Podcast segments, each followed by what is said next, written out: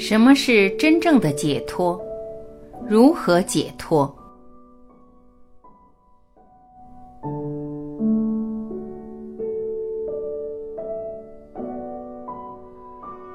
我们中的每一个人，在这世界上寻找的完全是同样的一个东西，一切众生都正在寻找它。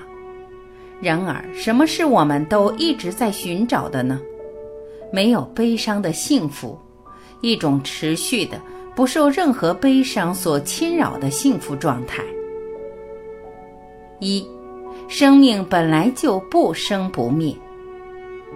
除了觉悟的佛菩萨以外，各种生命都害怕死亡，那是因为众生不了解生命的真相。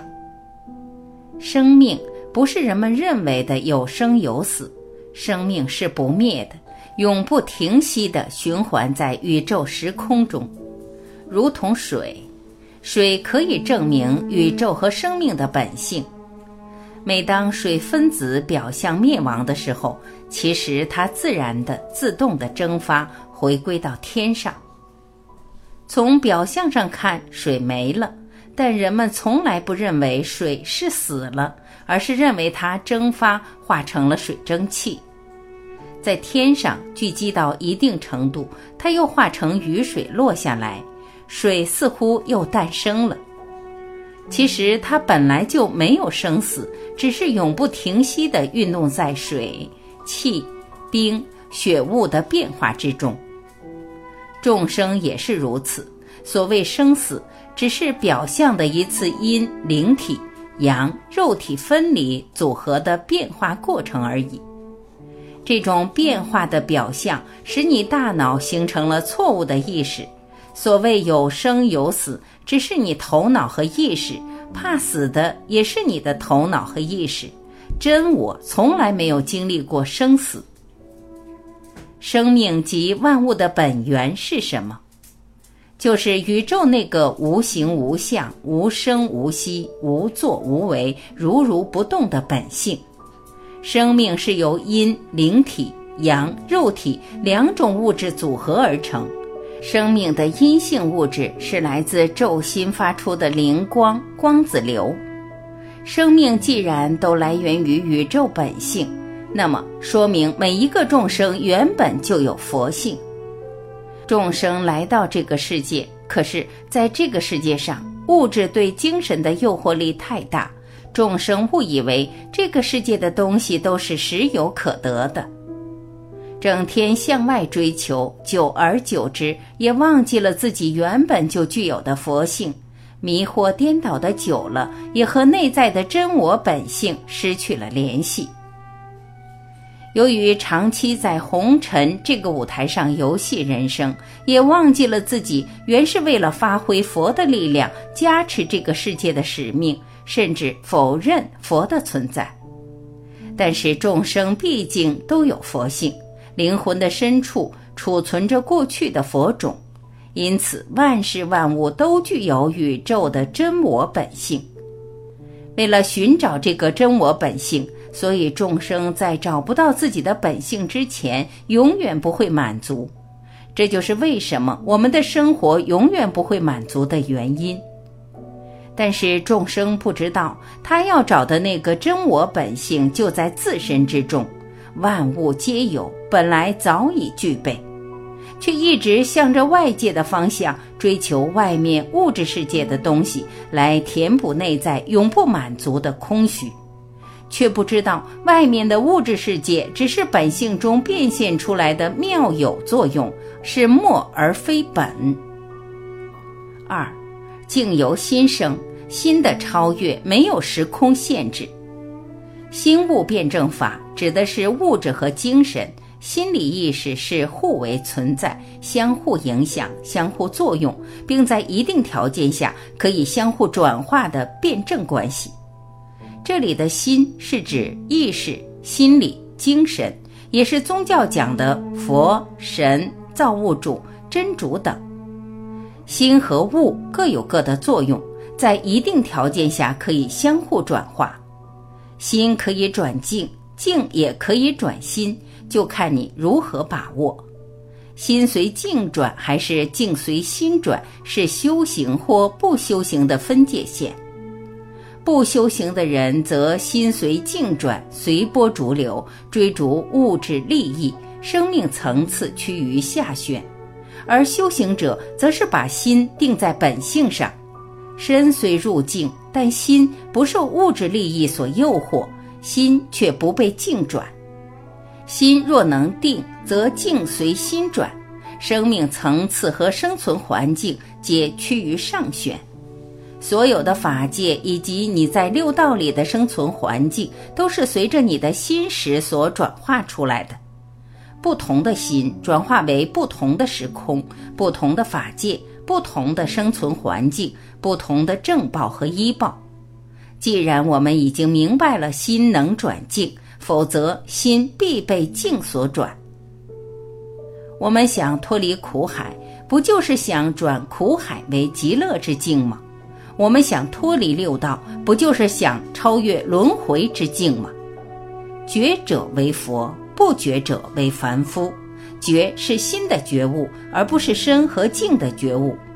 这正是千门万法修心为要的根本原理。如果是上根器的人，仅一个心悟辩证法就可使你顿悟，就可使你成就。成佛得道，不正是心和物的转化作用吗？修佛要超越三界，超越三界方正佛果。三界指欲界、色界、无色界。欲界众生是以三维阳性物质为身，有肉质之身。色界是四维众生，以光的形象为身体；无色界是四至六维众生，连光体也没有，只有意识存在。欲界之欲是指财、色、名、食、睡五欲，以色欲为主，故古人讲：“生我之门，死我户，几个醒来几个悟。”如今不断生我门，来生必入死我户。要想解决出三界的问题，首先应明白三界是如何产生的。宇宙本来就是一个整体，根本不存各种界的问题，只是因为众生迷惑，心中自设障碍，才有了界。根据境由心生的原理，你心里有多少障碍，你在宇宙中就制造了多少个界，你就被这些界障碍在界中而不得出离。如明此理，要想出离三界，首先要在自心里破除各种障碍。心中无碍，境障何生？心中无障，三界何在？佛家所谓的顿悟，即可谓一念之间，实地顿超。心的超越没有时空限制。正是由于自心不能超越时间和空间等界的限制，才被障碍在时空三界之内。如果悟透，超越三界的不是肉体，而是自心的超越。实地顿超无难事，不立僧之或法身。因此，顿悟之后即可一念超越三界。三，什么是真正的解脱？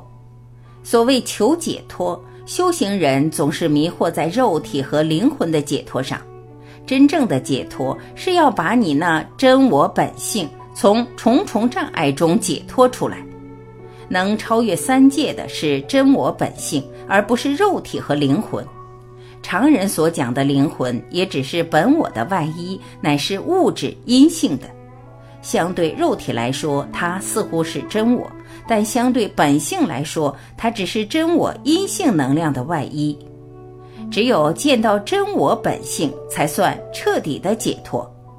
如果从肉眼的角度来看，所有的人似乎都在人道，但这只是表象。如果从神识的角度来看，每个人的神识却在不同之道。由于神识属于阴性物质，其运行速度是超光速的。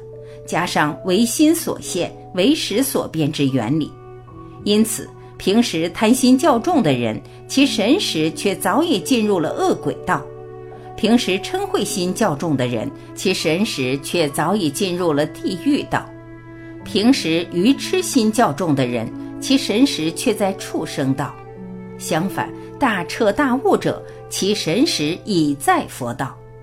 因此，从这个角度来分析原理，可以得出以下结论：一，无论在哪一道，并非指肉体，而是指心和神识。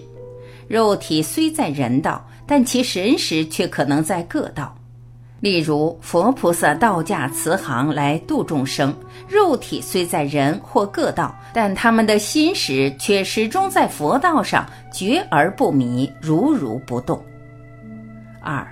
此理启示我们，真正的解脱并非是肉体的解脱，而是心的解脱。肉体并非真我，因此修行不是肉体成佛，而是心证到了真我本性而成佛。所以，那些执着肉体享受的人是不可能修成佛的。真正的解脱不是身离六道，而是心的解脱。真正的成佛，也不是身去佛国，而是是心是佛，极乐即在自心，别无他求。成佛得道者与世间凡夫虽然都具有真我本性，虽然都是同一个平等的法身，但是所不同的关键问题就在于觉与不觉，觉者为佛，不觉者乃凡夫。比如我们人道中。表象上都是人身，同处于人道，面对的是同一空间、同一生存环境。觉者为佛，不觉者为凡夫。不觉者处处生烦恼，觉者时时大自在。因此，觉与不觉，成不成佛都是自心，而不是以身在何道来判别。佛说是心是佛，而没有说身在佛国才是佛。难道佛在六道里就不是佛吗？佛无论顺其自然地进入哪个法界、哪个围层，对他来说都是一真法界，他都依然是佛，都没有任何分别和烦恼，也没有任何障碍和界限，来去自如，无论到哪里都是极乐。其法身虽无处不在，但不动的只是那颗如如不动的心。他凭着一悟永悟而不再迷失本性。四，如何修行才能解脱？一，我执是悟道最大的障碍。那么，要想见到真我，首先需忘掉肉体和灵魂这个假我。忘我就是要消除自我个性，只有消除自我个性，才能回归平等的整体。忘我是回归自然的捷径，忘我是成佛的前提。生命如同水分子，随时都在流动和变化。只要你没有我执，这股水流自然会把你带到生命的终极大海。在这股水回归大海之前，所流经的一切旅途中。他曾有缘遇到一草一木一沙一石，只要你不攀援留恋，就不会被其所障，终归大海。如果水分子想在路途上停留，想执着和得到沿途的草木沙石，只是妄想而已。其实他什么也得不到，只会障碍自己的自然回归。当然，水分子是不会动念攀援的。因为它本身就具有恒顺众生的佛性，所以水分子可以在自然的流程中回归大海。但是人却不同，人执着于生命流程中的财色名利，总想得到那些实不可得的东西，因此人们被那些假象障碍在回归的路上，总在六道里转来转去，难以解脱。一般层次较低的人判断事物，完全是根据自己的利益，对自己有利的人和事就认为好，相反就认为不好。今天对我有利就认为好，明天对我不利就认为不好。这种标准是人道中最低层次的标准，是自私自利、我执深重的表现，是偏执邪见、尚不够做人的标准。对于修行人来说，如果不放下我执，何谈修行？很可能就因这一个小理不通，就障碍延误你一辈子的修行良机，那才真是可悲可叹。因而此理不可不明。一些我执我见比较严重的修行者，往往把自己的偏执邪见误认为是正知正见，而且长期按照自己的错误之见精进的修下去，结果是越修离道越远。难怪古大德们常说：“地狱门前僧道多。”这里所说的僧道，并非单指出家的僧道，是泛指修行者。我执是站在自我利益和自我见解的角度上来分别一切事物，并执着于对自己有利的；对于不合自己利益和见解的事物和人，就会起反感，由此而产生种种烦恼。我执、分别、善恶、是非对错、取舍、执着、欲望、得失、烦恼。悟道最大的障碍就是我执，你只要心里还有我，还不能达到忘我、无我的心境，围绕着我的一切都不可能放下。有我就不可能平等，有我就不可能清净，有我就是在执着个性，有我就失去了整体性，那么你就永远不可能进入道。二，破我执，众生一体。同体大悲，由小我、大我到无我。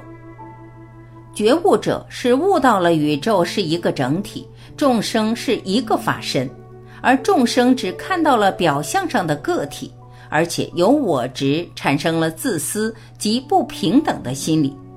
在宇宙这个整体中，每一个星球都如同宇宙的一个细胞，每个星系都相当于宇宙的一个脏腑。它们与宇宙同步运行，同呼吸，共命运。具体到众生来说，你身上的每一个细胞、脏腑都相当于众生，一个细胞就可以复制一个你。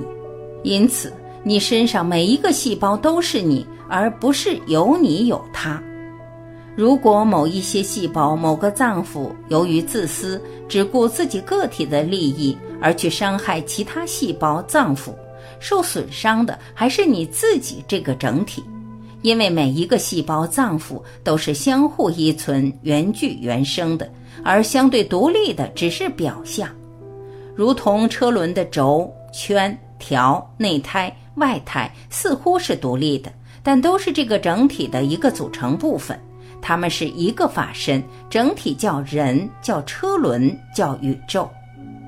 既然宇宙中众生都是一个整体，如同一个人身上的各个细胞，他们必然是同呼吸、共命运的。每一个细胞都在无我的状态中，无私的为这个整体付出和工作。只有保证这个整体生存的前提下，每一个细胞才能生存下去。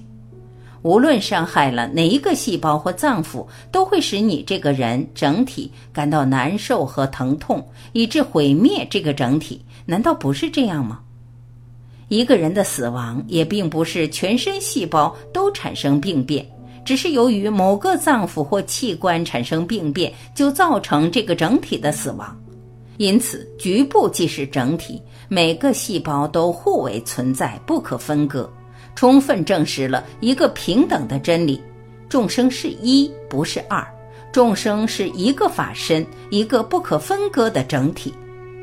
我们的人体相当于一个小宇宙，身体内的每一个细胞都相当于众生。你说哪一个细胞不是你自己？哪一个脏腑不是你自己？每一个细胞都是整体的一份子。你能说哪个细胞好，哪个细胞不好吗？如果团体之间、个体之间都是站在自我的利益上，分出有他有我，都只顾私利，胃不为这个整体消化，心不为这个整体供血，脚不为这个整体走路，手不为这个整体工作，试想这个整体能生存下去吗？在人的身体中，每一个细胞都在无私忘我的工作，他们都有一个共同的佛性。就是没有自我，都是在为这个整体无私的付出。只有保证这个整体的生存，所有的细胞和脏腑才能生存下去。因此，为整体就等于为自己；相反，只顾自己则破坏了整体，同时也等于在毁灭自己。如能悟透了众生平等之理，你就会以平等心关爱众生，关爱众生生存的这个大环境，不再为自己的私利尽力而损害他人和环境。众生都是我身上的细胞，因此关爱众生就是真正的关爱自我。我就是众生，众生就是我，这就是无分别的平等之心。佛法常讲。同体大悲，一般修行人很难真正理解。不悟明同体之理，是绝对不可能生出大悲之心的。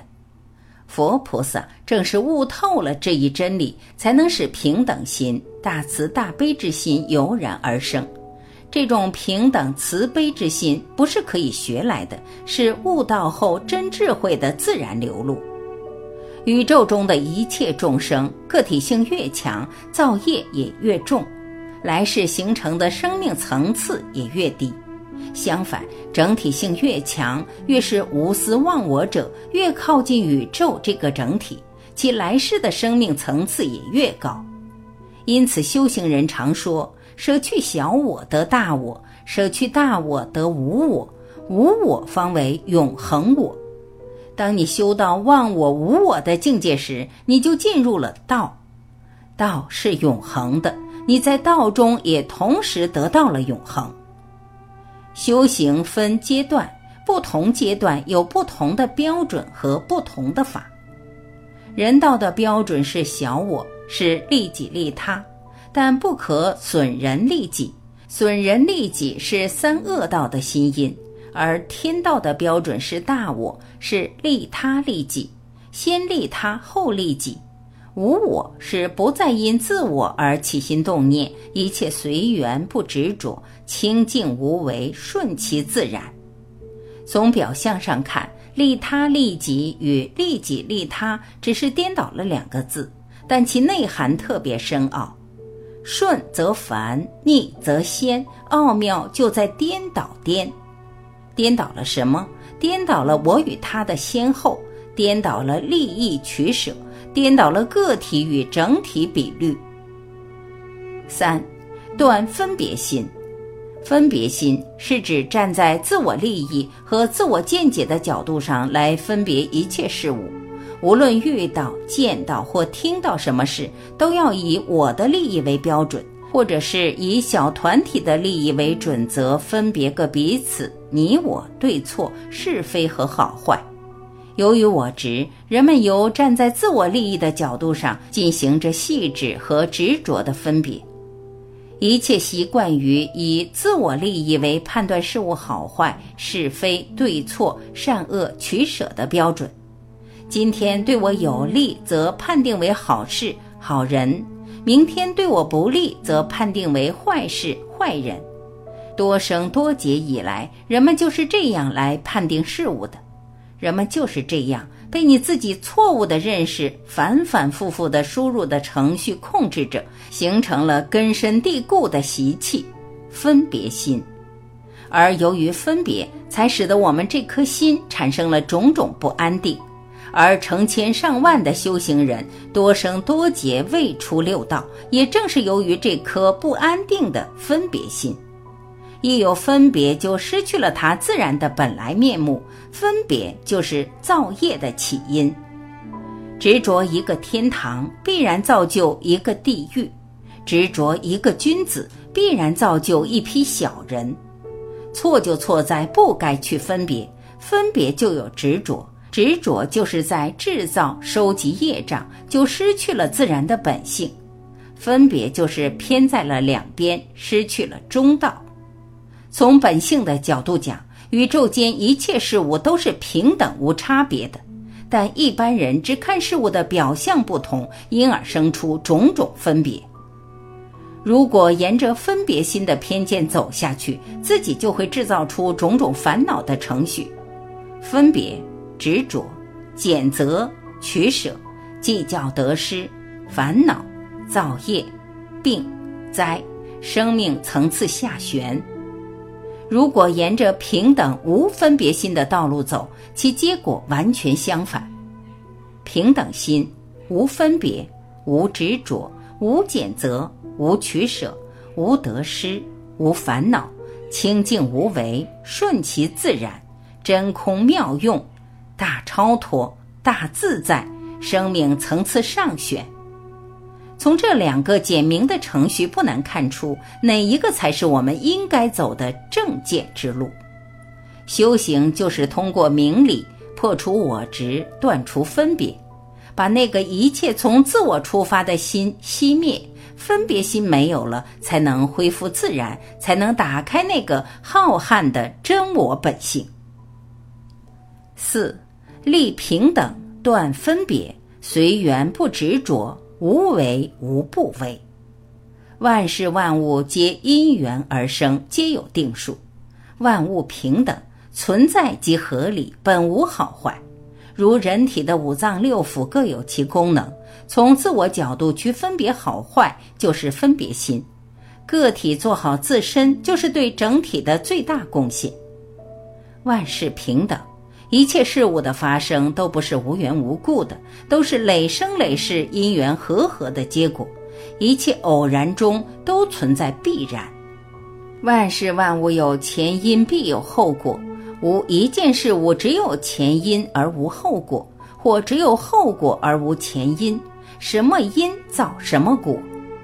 前世之因成为后世之果，此果又成此因而达于彼世之果。从一世看有是非对错，但从累世因果角度看，一切都是因缘果报，丝毫不爽。一切所发生的现象都是自然的，无可非议的。万事万物都各有其作用，世界上的一切事物都是在起着相互衬托、充当对方背景的作用。因此，世界上没有一样事物是无意义的，因为它们都是佛性的显现。如果你认为还有没意义的事物，只能证明你尚未开悟，还在分别。万事万物如一棵树，如一台戏，需要枝叶花果的相互衬托，需要各种角色的相互配合。在一台戏中，反面人物演得越逼真，表演得越坏，才能把正面人物衬托得越好。宇宙间的一切都是自然的，不可缺少的。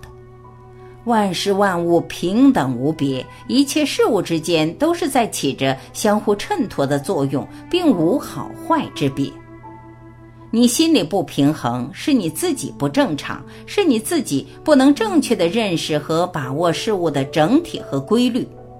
外面一切事物都是平等的、正常的，不正常的只是你自己的心。如果你能平等看待万事万物及十法界，你还有何分别？无分别则无欲望，无欲无求，还有何放不下呢？还会有烦恼和妄念吗？当你平等心升起的时候，无执着、无烦恼、无妄念时，清净之心也自然生成。怎样才算达到平等心呢？当你再看到所谓的好坏。是非善恶对错丑美等一切事物时，自心如同镜子，只反映事物的本相，而不再分别好坏是非善恶等。在你眼里所看到的一切事物都是正常的、自然的、无分别的。不仅要这样断掉分别心，而且还要在无分别的基础上断掉取舍和拣择之念。如无取舍拣择之念，还有何求？如无所求，还动何念？果能如此，你的心自然就会清净下来。因此，只有修出平等心，才能真正修出清净心。天地间出现的一切，只是一种存在，它本身并没有自身的属性。你尽管去体会、去受用，但不要给它戴上对错善恶的帽子。一有分别，就失去了它自然的本来面目。分别就是造业的起因。人们处于什么生活环境，能做什么就随缘做什么。在什么境界、什么岗位，就安心于此，随缘而遇，随遇而安。成语中的“安分守己”含义很深。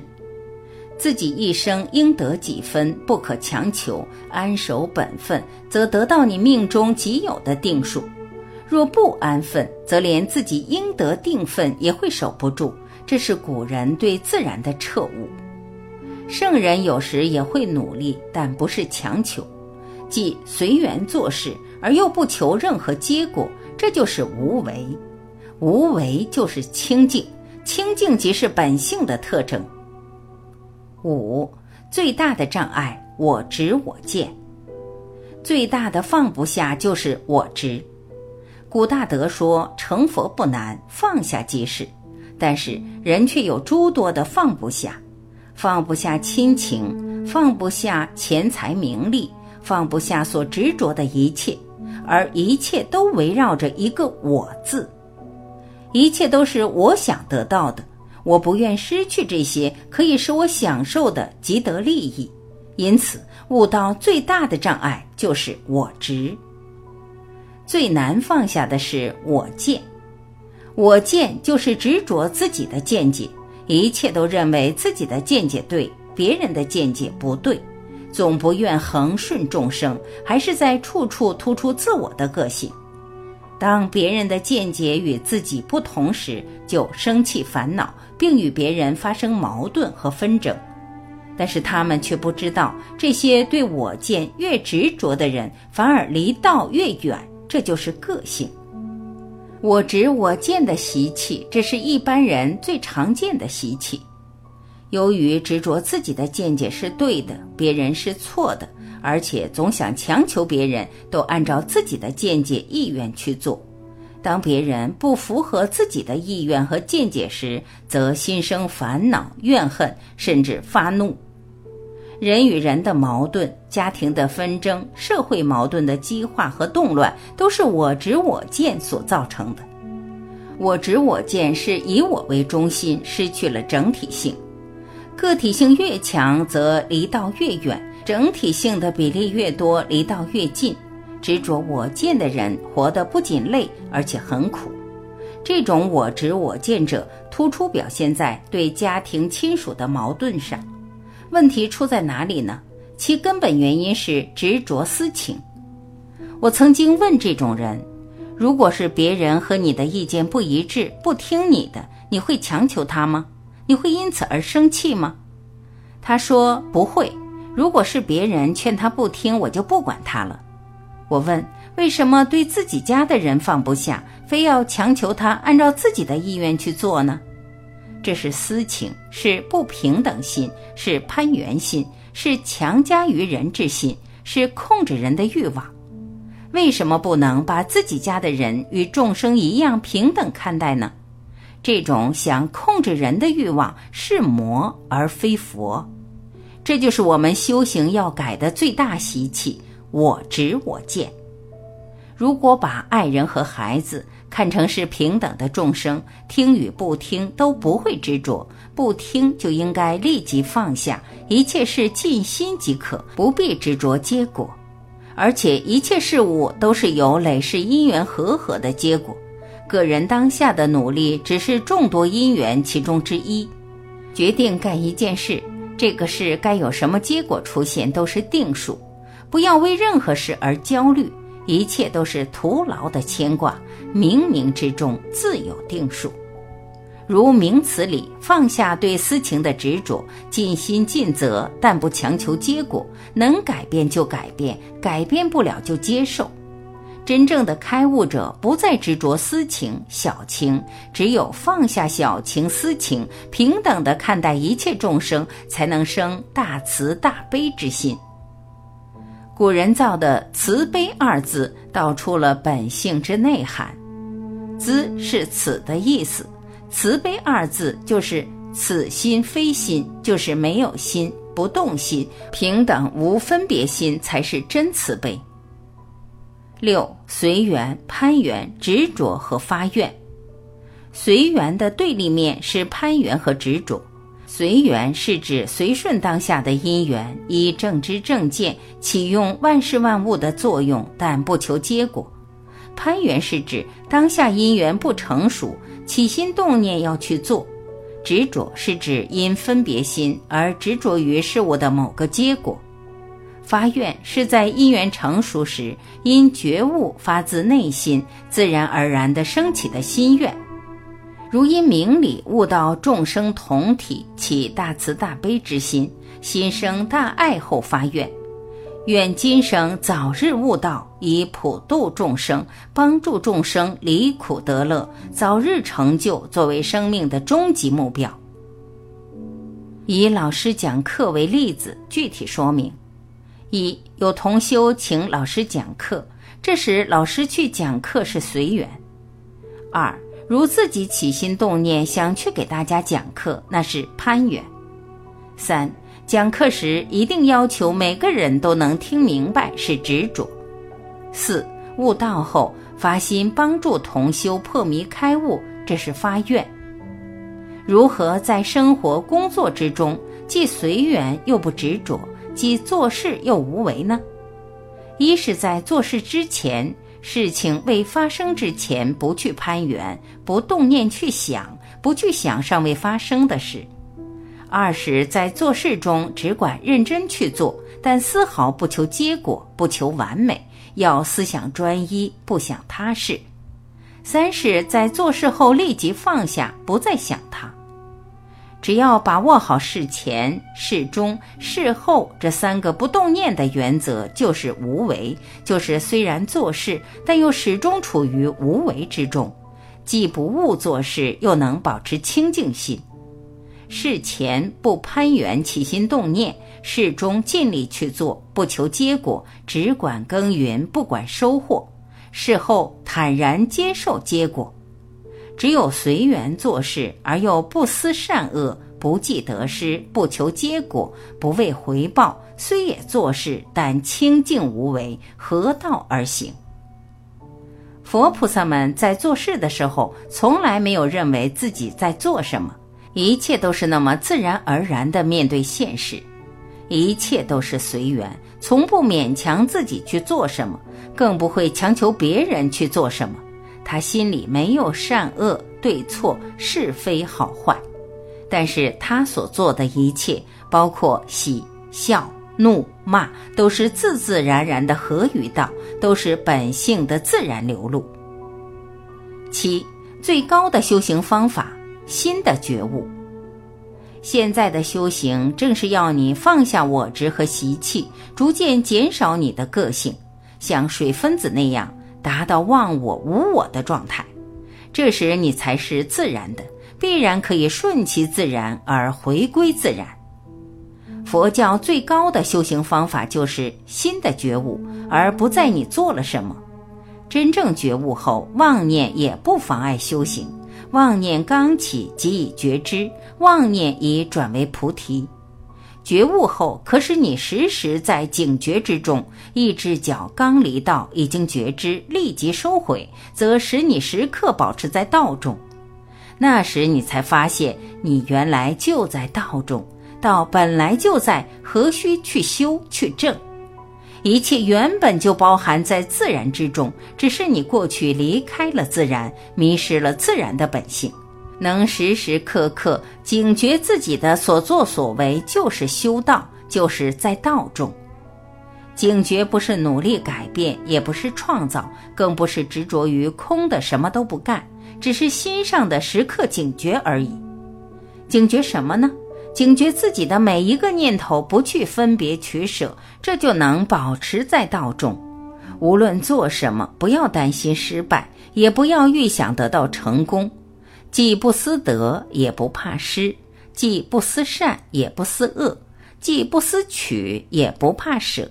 那么对你来说，条条大道都是自然通畅的，都能在自然中得到修行的成功。如果你分别得失、善恶，执着成功、失败，计较好坏、取舍，那么对你来说，就必然存在百分之五十以上的障碍和不通之路。念念反观察分别，断分别心是高层次修炼的心中心法，不是口头上说说而已，而是用最实质、最直接的方法断分别心，并且断在当下，即是在念头刚刚起时立即回想，刚才的念头是不是在分别？如果是，立即停止，不再往下想。久而久之，分别的习气才能消除。这就是反观内照，关照自己，察觉分别，减除习气。这种修法是直接从第六识及第八识上修，不仅断掉当下的分别，而且可以修改第八识里过去储存的程序。因此，它是较高层次的修心方法。念起不随即是无念，而不是不生念头。这正是佛经里所说的“不怕念起，就怕觉迟”。只要念起时能警觉到，就没有离道；如果念起不觉，随之想下去，则已离道。八烦恼即菩提。修行路上最大的障碍就是烦恼和妄念。每个修行人都想断掉它，其实这依然是分别心。分别出烦恼妄念不好，因此总想断掉它。佛曾说：“不怕念起，就怕觉迟。烦恼即菩提，烦恼妄念的作用就是在助你证菩提。当烦恼和妄念越多时，只要有警惕照觉之心，此时的智慧照觉越易显现。所以，烦恼和妄念起的越多，觉知也越多。”久而久之，觉知代替了妄念，妄念就变成了觉知，烦恼一转即是菩提。因此说，烦恼即是菩提。如果你已真正开悟，时刻照觉，即使酒色财气都不会障碍你正道，它们的作用正是助你正道。因此，烦恼和妄念犹如一块黑板，菩提如同白字。白字需要黑色的背景来衬托，才能显现出来。背景越黑，字显得越白。其实，在开悟者眼里是没有障碍的。所谓顺境、逆境，也都是凡夫以分别心分别出来的。对自己有利的事，就分别为顺境好事；对自己不利的事，就分别为逆境坏事。而在开悟者眼里，已无我无他，何有顺逆？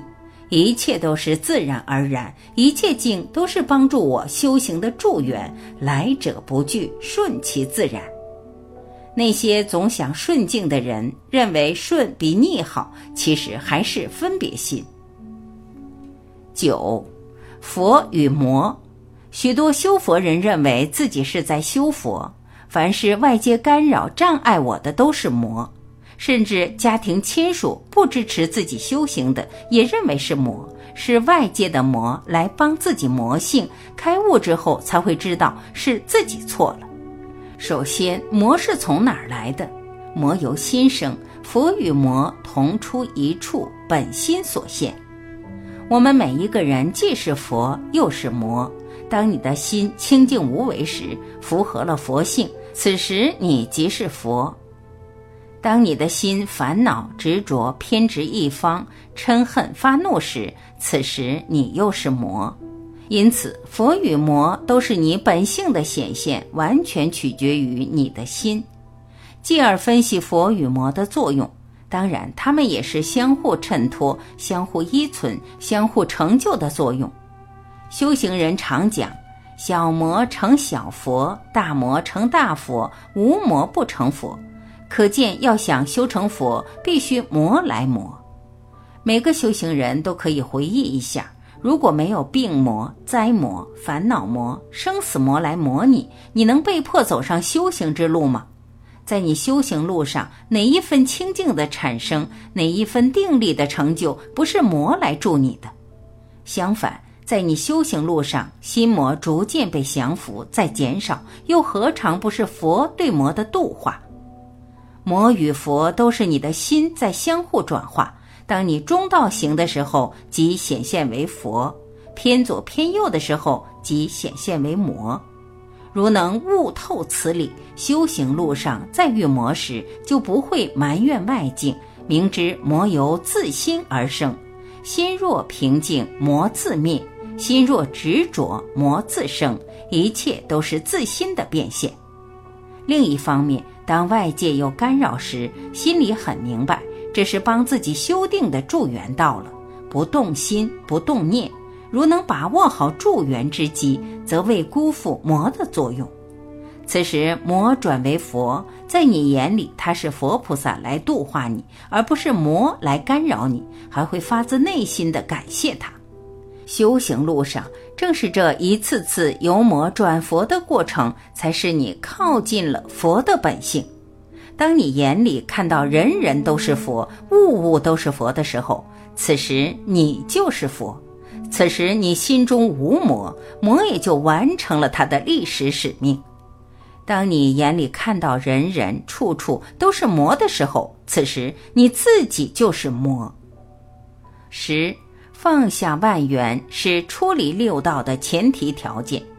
如果还有一缘放不下、舍不掉，则会被此缘而复造下业因，来世必因缘而生，重转六道，不能了脱。所谓万缘放下，是要从心理上放得干净彻底。攀缘本身就是分别心，分别出有好有坏，你才会去攀缘。佛说攀缘心是生死的根本。如何辨别攀缘心呢？可从怨亲的分别上看，放不下对亲属、亲朋、情侣的执着过爱，放不下对冤家对头的记恨，总是挂在心上。经常想过去的事、以后的事、未发生的事、与自己无关的事，担心儿孙将来的事，甚至找别人算卦、看命、问吉凶等等，都属于攀缘。甚至做好事、渡人，也在执着攀缘，不知另一面却是在造恶。道是清净无为的，攀缘则是有为，有为就是在造业，造下业因，将来必因缘而生。因此，只要还存有攀缘之心，就背离了道，就出不了六道轮回。十一，一法不见而又一法不舍，万法平等无别，该用哪一法就用哪一法，但又对一切法毫不执着。一法不见是除不执着修行之法外，泛指对一切法、一切物、一切事都不执着。当看到任何事物的表象时，都不会被相所迷，都能直接看到它的本性是空，不执着一切事物，这才叫一法不见。什么叫一法不舍呢？就是在对任何法都不执着的前提下，对任何法又都不排斥。如对哪一法有执着，肯定对它的另一面就会排斥，这就有法可舍，有法可舍就还有障碍。有障碍就还不自在，只有修出平等心，才能无分无别无拣择。在这种心态下，该用哪一法就顺其自然的去用哪一法，而又不执着一切法。这就是一法不见而又一法不舍，这正是道的无为而又无所不为的圆满特性。因此，真正的大超脱、大自在，是一法不见而又一法不舍。只有证到本性的人，才能真正做到一法不见而又一法不舍。真正达到一法不见而又一法不舍时，你已一无所求，你已经回到了清净无为、如如不动的本性之中。你既是佛，佛即是你。在遇到任何事物时，该做什么就做什么，但不再分别和执着事物，不再追求利益和结果。心里很明白，我只是在用它的作用，而不想得到它。心里没有分别，没有取舍，没有欲望，没有得失，没有成败。那么，无论得失成败，对你来说都是通达的，都是清净平等的。这就是一法不见，一无所求，而又达到一法不舍。这种生活境界是何等的大超脱、大自在！不是极乐又是何处？因此，觉者为佛，迷者凡夫。觉者当下就是极乐，迷者当下即是苦海。关键在于对宇宙真相的认识。回想一下，佛教诲众生要万缘放下。随缘不变以及顺其自然，不都是在让你断掉我执吗？佛怕众生不肯放下，又点化众生：诸法空相，实不可得。佛怕众生又偏于空相，无法生存，故又明示我们真空妙有。佛早就点得如此明确，让众生放下一切，顺其自然，才能自然回归。但众生就是执迷不悟，非要把自己看得那么重，总想显示自我，并想让万物都属于自我，这就是不能回归自然、不能成佛得道的根本原因。大道至精至简，简单的简直使你不敢相信。只要放下我执，顺其自然，即可自然成佛得道。觉悟者悟透了宇宙的真相及本性，即随缘启用万事万物的奇妙作用，而又丝毫不执着、不追求，一切都是顺其自然，既生活在世间，融合于世间，又超凡脱俗，是一种大超脱、大自在的极乐境界。这就是觉悟的人。觉悟者即佛菩萨，不觉者即凡夫。真正的大彻大悟者没有自我，完全把自我融化在自然之中。无论入何道，无论干什么，心中却一事无存，完全都是自然而然的面对现实，从来不认为自己想要做什么，也没有认为自己在做什么。他所做的一切都是随缘，都在自然之中。佛无论做什么，都始终处于无为之中，因此。佛虽一法不舍地做事，但又时刻把握在空性的一法不见之中；虽随缘做事，却又不造任何业障。无论去哪一道，都没有业因所挂牵，都在无分无别一真法界的极乐之中。佛可以改变宇宙的一切，为什么又不去改变它呢？是众生不愿意改变，佛不会强迫众生去改变。佛是恒顺众生，一切随缘而顺其自然。因为佛没有自我，有自我就不自然，不自然就有障碍，有障碍就没有超脱，就谈不上大自在。在佛眼里，一切都是自然的，一切都是正常的，因此没有什么需要他去改变。众生的本我从来没有轮回过，从来也没有上过天堂或下过地狱。参与轮回的只是你的思想、心理、你的习气和欲望，这就是宗教里所谓的业障。只要你去掉我执，顺其自然，当你生命表象上死亡之后，你本性显现的那个光团将会自动的融入无际的本觉之中。只要你心无善恶之分别，无我忘我的顺其自然，你的那团光都会自动回归到本源中去。五，生命的意义就在于当下。一般修行者都把生命的解脱希望寄托于死后，在真正开悟者眼里，只有当下，只有此时此刻，从不把希望寄托于没有把握的死后或来世。生命的意义就在于当下，那个终极的东西不在过去和未来，而是在当下。一旦瞬间觉悟，你将变成永恒的觉知，瞬间足以铸就永恒。当下对生命的那一顿悟就是终极，当下对万缘的彻底放下即是解脱，当下一法不见即是如来。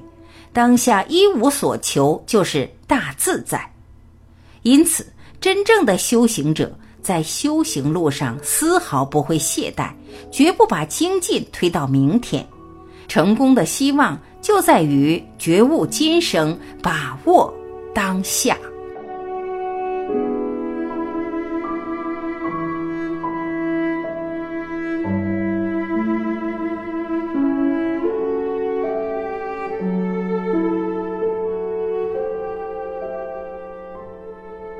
感谢聆听，我是晚琪，我们明天再会。